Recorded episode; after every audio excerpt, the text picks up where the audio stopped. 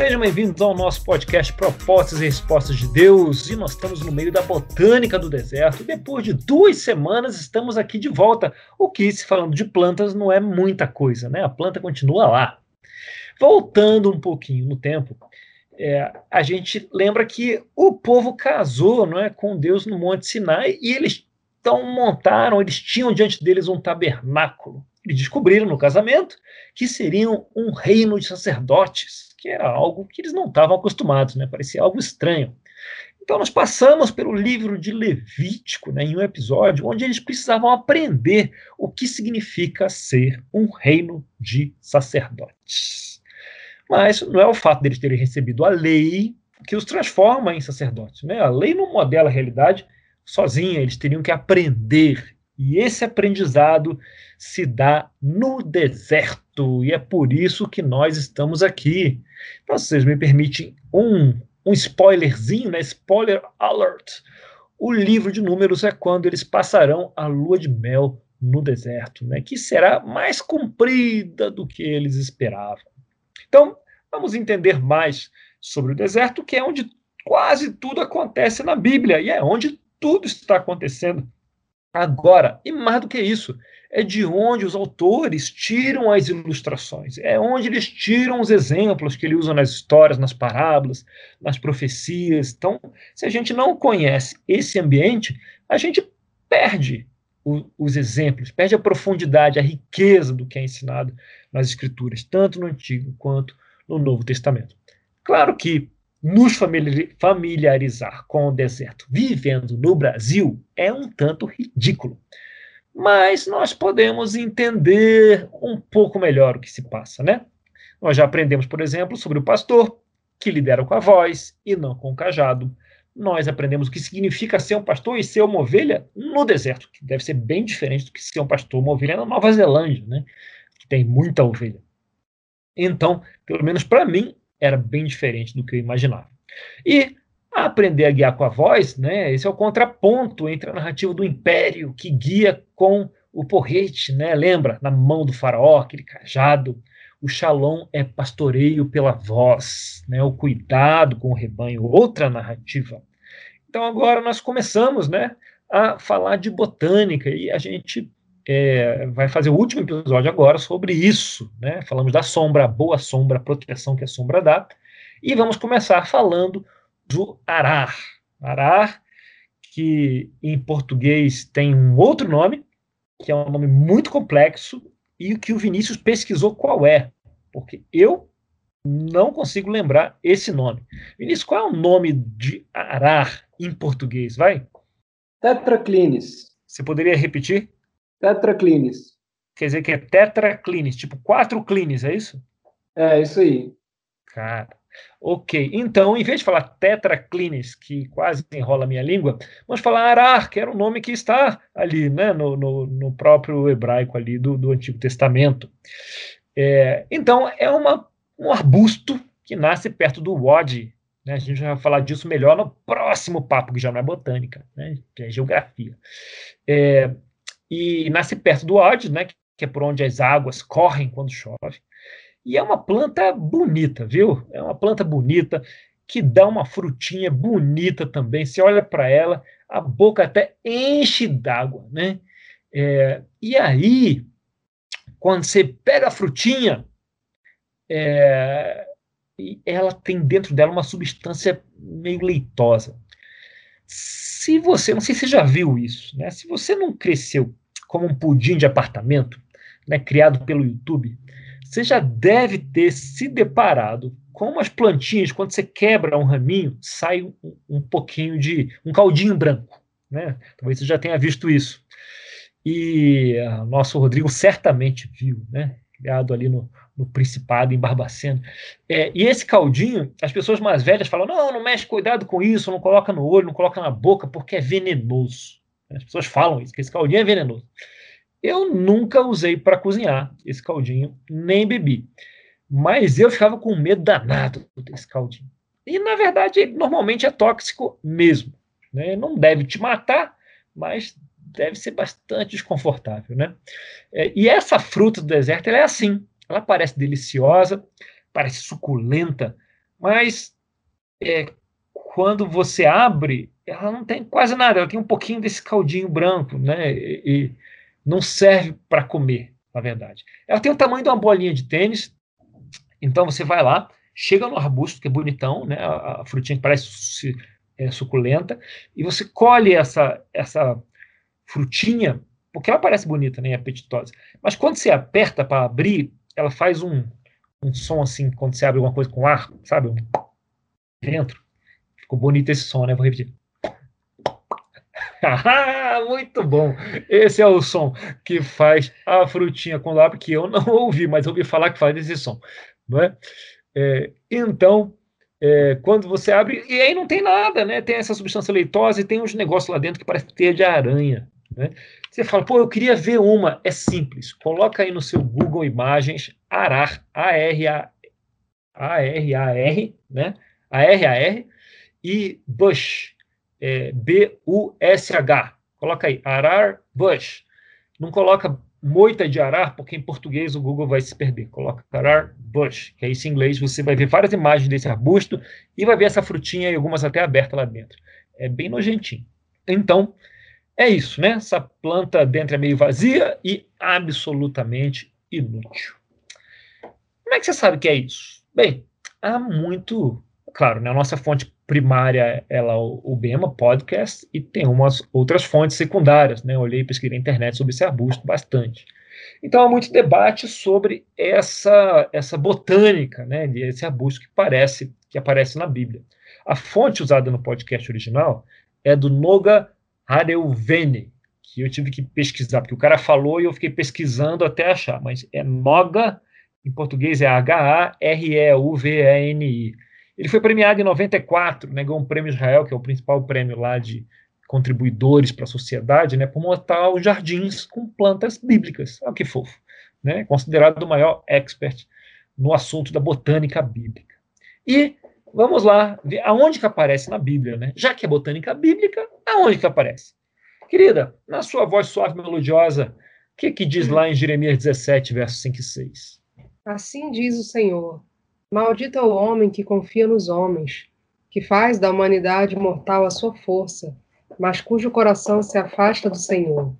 Ele será como um arbusto no deserto, não verá quando vier algum bem Habitará nos lugares áridos do deserto, numa terra salgada onde não vive ninguém. Nossa, até rimou, hein?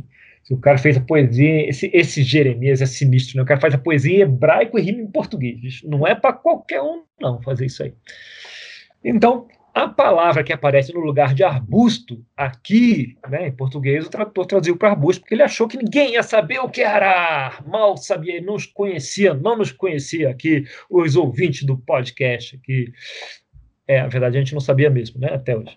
E, e então, que tipo, é, no, no, hebraico, é arar mesmo, né? A palavra, em vez de arbusto, é arar, que é uma espécie de arbusto.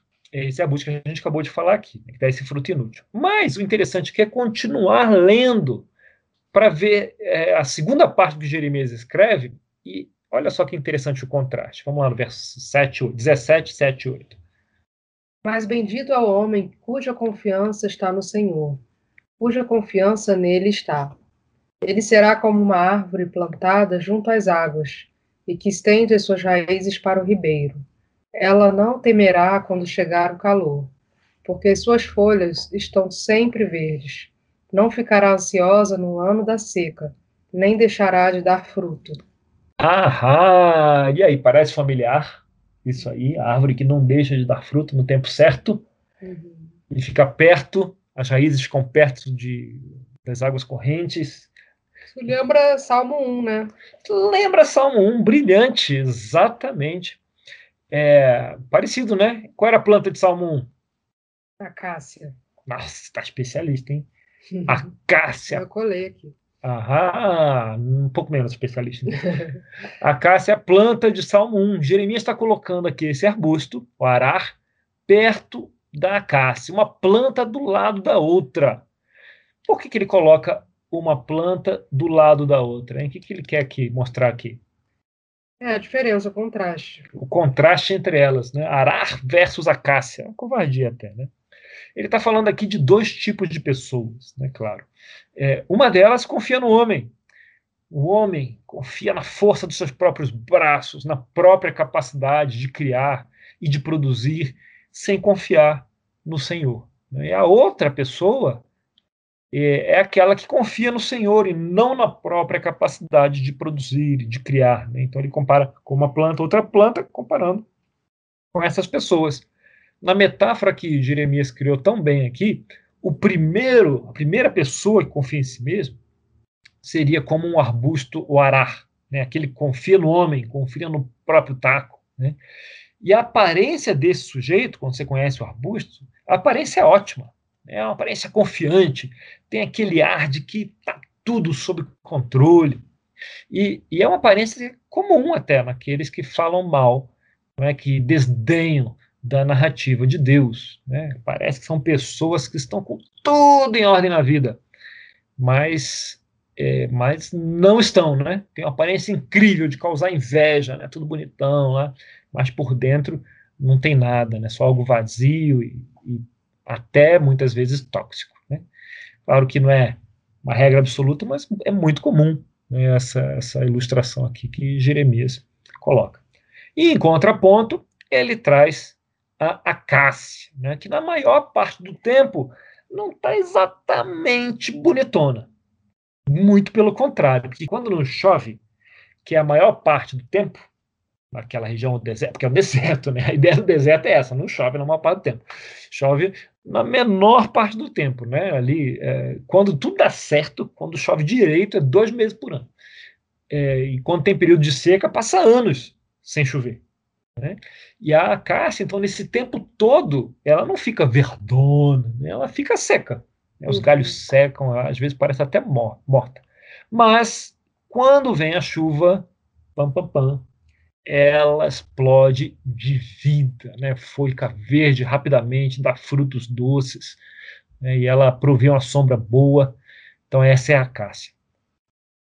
Você tem então o ará, que é exuberante, mas não produz nada de útil, e você tem a acácia, que na maior parte do tempo parece morta, mas no fundo tem tudo que você tem tudo que ela precisa, né, para que na hora certa, né, ela se tornar o presente do deserto, como a gente viu no nosso último papo. Né? Ela dá alimento, tem uma ótima madeira, dá uma sombra boa, não é? embora não pareça tão boa à primeira vista. E a gente vê no, no texto de Jeremias que ele fala assim: por que suas folhas estão sempre verdes, falando da acácia? A gente fala estranho, mas se for acácia, as plantas, as folhas não estão sempre verdes. É porque, na verdade, no original é algo como não, abre aspas, né, não falham em ficar verdes. E aí é compatível com a acácia. Né? Uhum. Né? Ela não é que ela está sempre verde, mas ela não falha em ficar verde. Né? Ela pode estar tá morta, ela pode parecer, não tem nada lá. Mas no momento certo, ela não falha em ficar verde e ela vai dar fruto. Né? Ela não deixará de dar fruto, né? não ficará ansiosa no ano da seca, porque ela tem tudo que ela precisa para resistir. E ela nem vai deixar de dar fruto quando chegar a água. Né? Então, a Cássia tem dentro dela essa mensagem de perseverança na seca, porque vai vir o fruto na hora certa. Então, diferente do arar, né, a pessoa que parece que está vistosa, que tem sempre fruto, mas o fruto não serve para nada. E a Cássia não, né, não parece tão vistosa, mas na hora certa ela vai dar o fruto. Né? Que diferença para o fruto de vento do arar? Ahá! Uhum. Esse é o nosso primeiro exemplo. O nosso segundo exemplo é a tamargueira. Ela pode ter a forma de uma árvore alta e linda, né, como a acácia. É uma, pode ser uma árvore maiorzinha, mas ou, ou pode ser um arbusto, né, dependendo da forma que você tosa. Né? Eu, eu, vi um texto falando que é uma árvore linda, aí você vai ver as imagens, tem um monte de arbusto, e também tem árvores. Mas é dependendo da forma que ela cresce, ela pode virar uma árvore ou pode permanecer um arbusto. É, mas ela fica bonita, né? fica grande. Só que, diferentemente é, do, dos arbustos do deserto, ela precisa de um pouco de atenção. Na verdade, no primeiro ano, ela precisa de água. Você precisa botar água nela para ela superar o primeiro ano. Depois do primeiro ano, você nem precisa mais dar água para ela. Mas se quiser que ela vire uma árvore bonita, vai precisar podar aqui e ali para ela crescer do jeitinho certo. Né? Ela é um tipo de árvore que absorve um pouquinho de umidade que tem no deserto, né, naquela área que ela, que ela está, e ela libera essa umidade na sombra. Né? Disse, eu não sei, mas eu já vi em dois lugares diferentes, que a sombra da tamargueira ela é normalmente ah, uns 2 a 3 graus mais fresca do que a sombra de outras árvores. Eu demorei um pouquinho para falar, porque aqui está em Fahrenheit, eu tive que converter na hora. Não. Tem meu conversor mental aqui de Fahrenheit para Celsius. Deixando de tergiversar, mas voltando, a questão é que a tamargueira ela demora pacas para ficar grande, para chegar no seu tamanho pleno. Diz que demora três gerações. Né? Uma fonte de três gerações, outra fonte de 80 anos. Ela demora para chegar no auge da forma, né? com os ramos robustos, né? aquela madeira macia, os frutos adocicados. Né? Então, é, obviamente, a pessoa não planta uma tamangueira para ele mesmo. Né? Ela não vai se, ele não vai comer os melhores frutos da tamargueira. Ele não vai se beneficiar tanto assim da planta. É uma planta bonita até. Ele pode achar bonitinha, uma planta pequena, né? pode ter uma sombrinha, mas ele não vai se beneficiar plenamente dessa planta. Quem planta uma tamargueira, planta para os seus netos. Seus netos é que vão comer uh, desses frutos, né, que são deliciosos mesmo.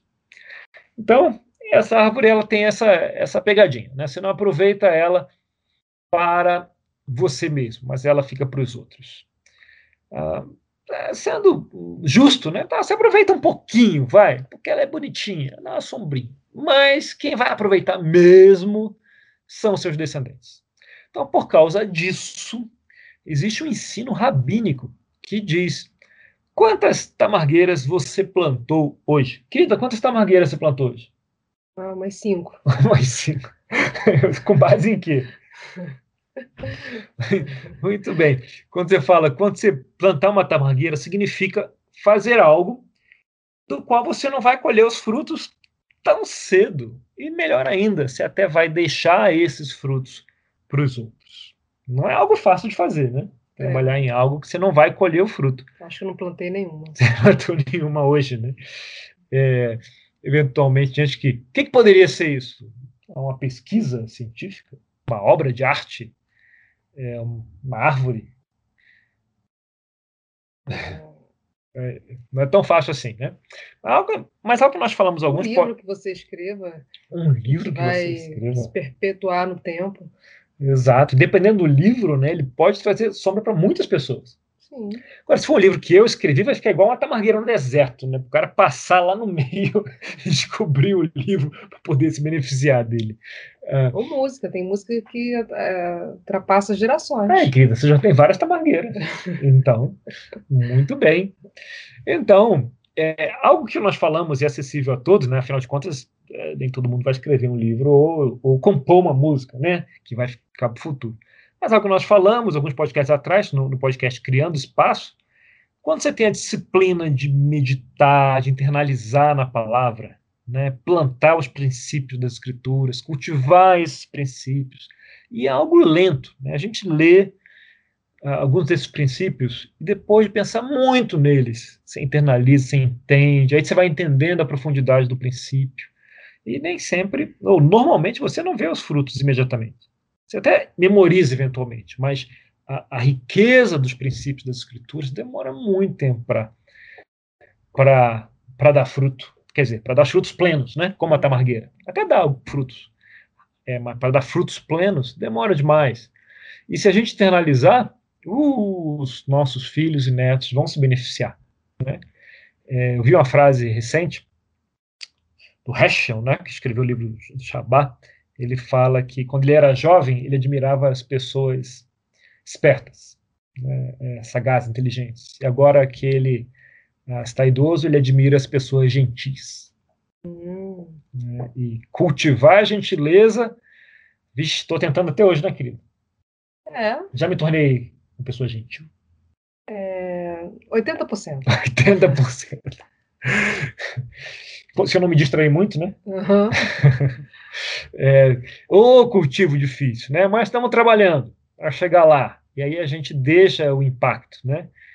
para as gerações seguintes. Vamos continuar trabalhando nisso.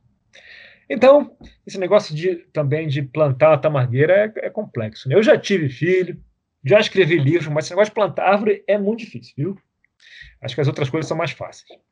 Muito bem, então essa é a pergunta dos rabis. O que você fez hoje que beneficiará os seus netos? O exemplo bíblico está lá no legado né, de, de, de Hebreus 11, né, que legado dos heróis da fé, que até hoje a gente aprende deles. Isso é o máximo de legado, né? Imagina ser para o hall da fama da fé. Uhum. É, uma escritura que tem a tamargueira está lá em Gênesis 21, 32, 34.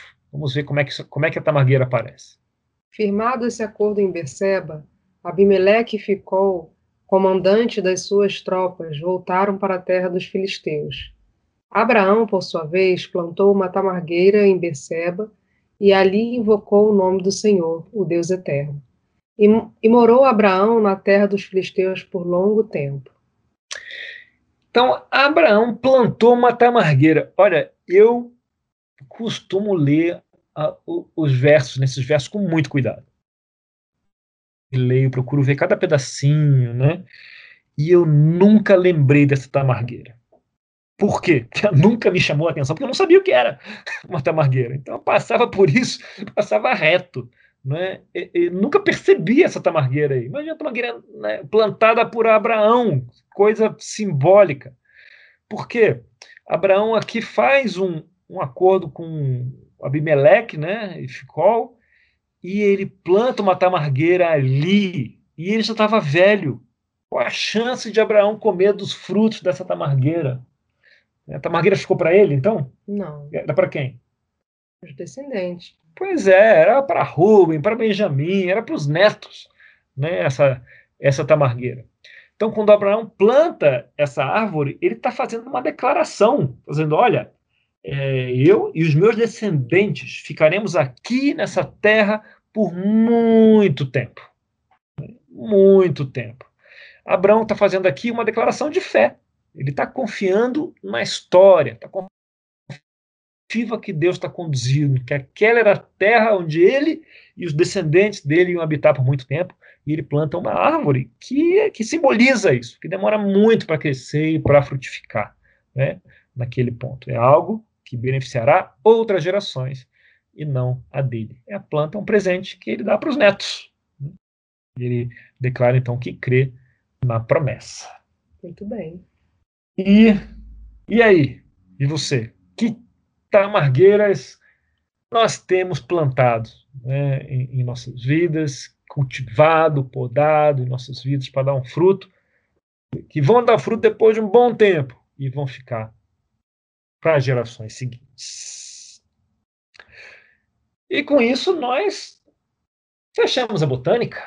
Maravilha. Botânica. No nosso próximo papo, nós vamos falar um pouco de geologia, vamos falar dos Wadis, dos Enguedes, e vamos entender o que é esse tal de rio de água viva. Já ouviu falar nisso? Sim. Rio de água viva, onde você ouviu falar nisso? Na Bíblia. Isaías 55. Exato. Tem outro cara que falou disso também. Tal... Jesus? Ah, Jesus, por acaso? Vamos Seria Jesus. Seria esse cara aí. Ah, Vamos tá. entender da onde, da onde ele tirou essa ideia aí e o que isso tem a ver conosco no nosso próximo papo. Então, muito obrigado pela sua participação, ou sua audição, pelo seu tempo. Se quiser ficar um pouco mais conosco, temos uma discussão. Se não, até a próxima conversa. E aí, meus amigos, seus plantadores de tamargueira, ou colhedores de arar, de fruto de arar. Porque imagina, num mundo pré-Google, né, quando a NVI foi feita, não dá para imaginar que as pessoas iam descobrir o que era um arar. A, a tradução é bem adequada, se chamar de arbusto. Né? Se você quiser o, uma outra ilustração, que aparece lá em Gênesis 38, Tamar, lembra de Tamar? Judá e Tamar? Tamar é um nome, nome de mulheres que costumavam ser derivados de plantas, né? E Tamar vinha da, da, dessa palmeira, né? Da tamareira. E que era uma planta reta, né? Firme, justa. Tamar liga com justiça. Não é interessante se imaginar. É a mãe de Pérez e Zera. Eu quis pensar o negócio, mas assim, de novo no campo muito da simbologia, achei bacana a questão do que você vai levar de legado, isso que eu acho legal. Me fez muito mais refletir do que pensar uma inferência para falar. Então eu vou me recolher a minha insignificância e tentar plantar minha árvore aí. a simbologia do legado. Tem até gente que faz música sobre legado, né? É. Você quer botar sua música? E Nathalie, coloca a música da Paty para terminar aí o, o, Depois eu mando para ela a música. Manda mesmo. Eu tava vendo a questão de quem foi que herdou a, tamare, a, a tamargueira de, de Abrão, né? É, se eu não me engano, você foi na, na terra de Filisteus, então só depois de Davi que eles, se alguém pegou, foi, foi só depois de Davi mesmo. É, e não, ela não, não volta a ser citada né, nas escrituras, não que eu lembre. Eu quero crer que alguém curtiu essa tamargueira. Não, eu achei interessante é, as três as três plantas, né? É, a, a, associação né, com confiar no homem é, é como a, a, arar, como arar, né? Que, que tem uma aparência legal, uma aparência bonita, mas por dentro não tem nada. É, então é, é vazio por dentro. Então, quando a gente não confia em Deus e confia na gente, na nossa força, é, é, é vazio. E, e, por outro lado, a Cássia, né, é, aparentemente não, não significa nem tanta coisa, mas por dentro está cheio de vida. E isso, essa, essa comparação, né, de quando a gente confia em Deus. E eu achei bem interessante, assim, essas as três árvores que a gente viu aqui. Ah, porque hoje a gente trouxe a caça de volta, né? Trouxe a caça pro jogo de novo, né? Então, tava perguntando qual era a terceira árvore, mas. É, a Ará e é a caça que você comparou em Jeremias e a última, né? O Ará foi promovido a árvore também. Hã? É, a, um arbusto. Um né? arbusto, né? Dependendo do que você faz, ser arbusto é melhor do que ser árvore, né? Ninguém vai ficar cortando você para caçar é. madeira. Eu fiquei pensando na questão do, do fruto, né, do resultado. De certa forma, sempre você vai ter um, uma, uma recompensa né, para aquilo que você faz. A própria ação que você faz, de certa forma, você tem a, a sua recompensa naquela ação. Mas eu acho que você enxergar Deus, enxergar possibilidades da, da eternidade, né? não só para você, seus descendentes, e poder vislumbrar o relacionamento desses descendentes com Deus. Ou se você simplesmente vai ficar satisfeito com aquilo que você já realizou, né? Faça um bom trabalho, é, claro que vai ter um resultado para as outras pessoas, claro que vai ter uh, algo que vai surgir daquilo, mas se você se satisfaz só com, com aquilo, ou se você não enxerga algo além do, do que você está fazendo para si próprio. Eu fiquei pensando, fiquei pensando nisso. Assim. Você vê que é, não é à toa que há tantas partes das escrituras, e talvez o Salmo 119 seja um dos grandes exemplos disso, onde as pessoas, Davi fazia muito isso, né, expressa o prazer em meditar nos mandamentos de Deus.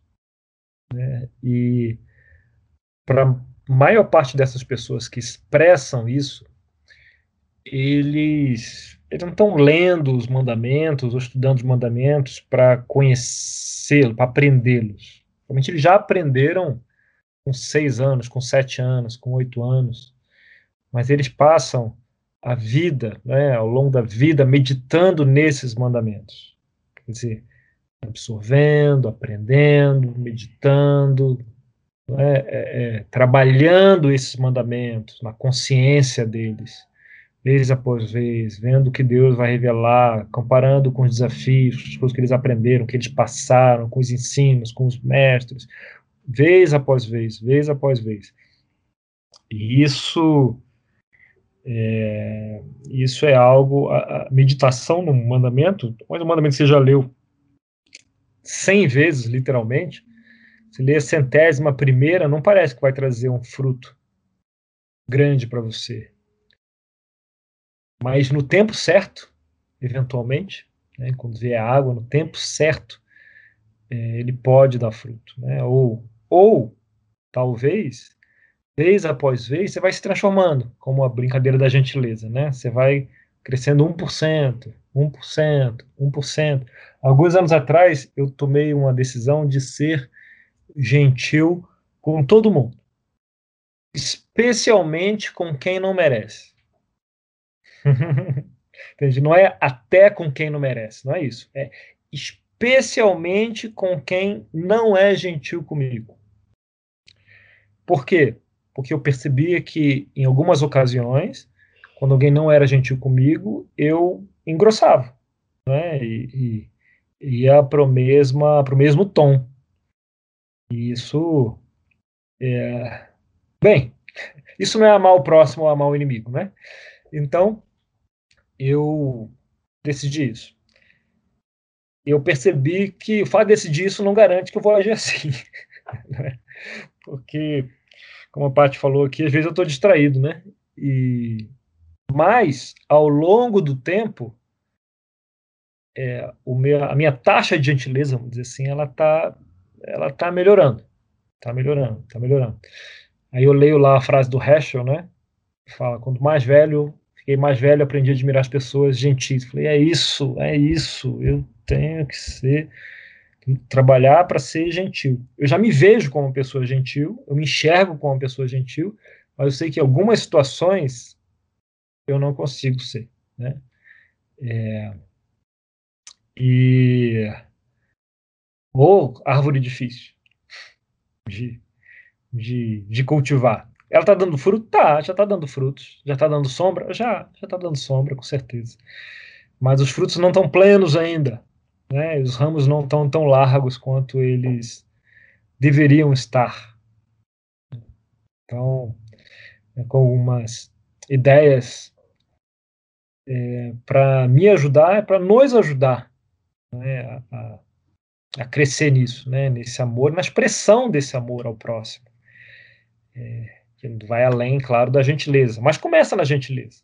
A gentileza é um bom começo, né, para a gente é, expressar amor, né, e conseguir amar os demais. Eu vou compartilhar mais isso no, com a base do nosso próximo papo, né, nosso próximo episódio. Tá bom? Ideias que estão é, sendo plantadas nas nossas cabeças aqui. Né? Tá bom? Então, muito obrigado a todos que estiveram conosco aqui na nossa jornada de botânica, botânica do deserto. Parece um paradoxo em si, né? Botânica do deserto. Mas é, foi o que fizemos aqui, né? A jornada pelas plantas do deserto, para que quando a gente leia essas escrituras, não faça como eu, que passei pela tamargueira 60 vezes e nunca reparei que ela estava ali. Agora a gente pode reparar, pode aprender com a tamargueira e descansar na sombra do significado da tamargueira. Muito bem. Ficou bonito isso, né?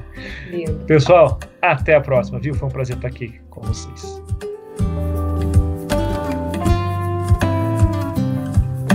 O que posso falar? Como ser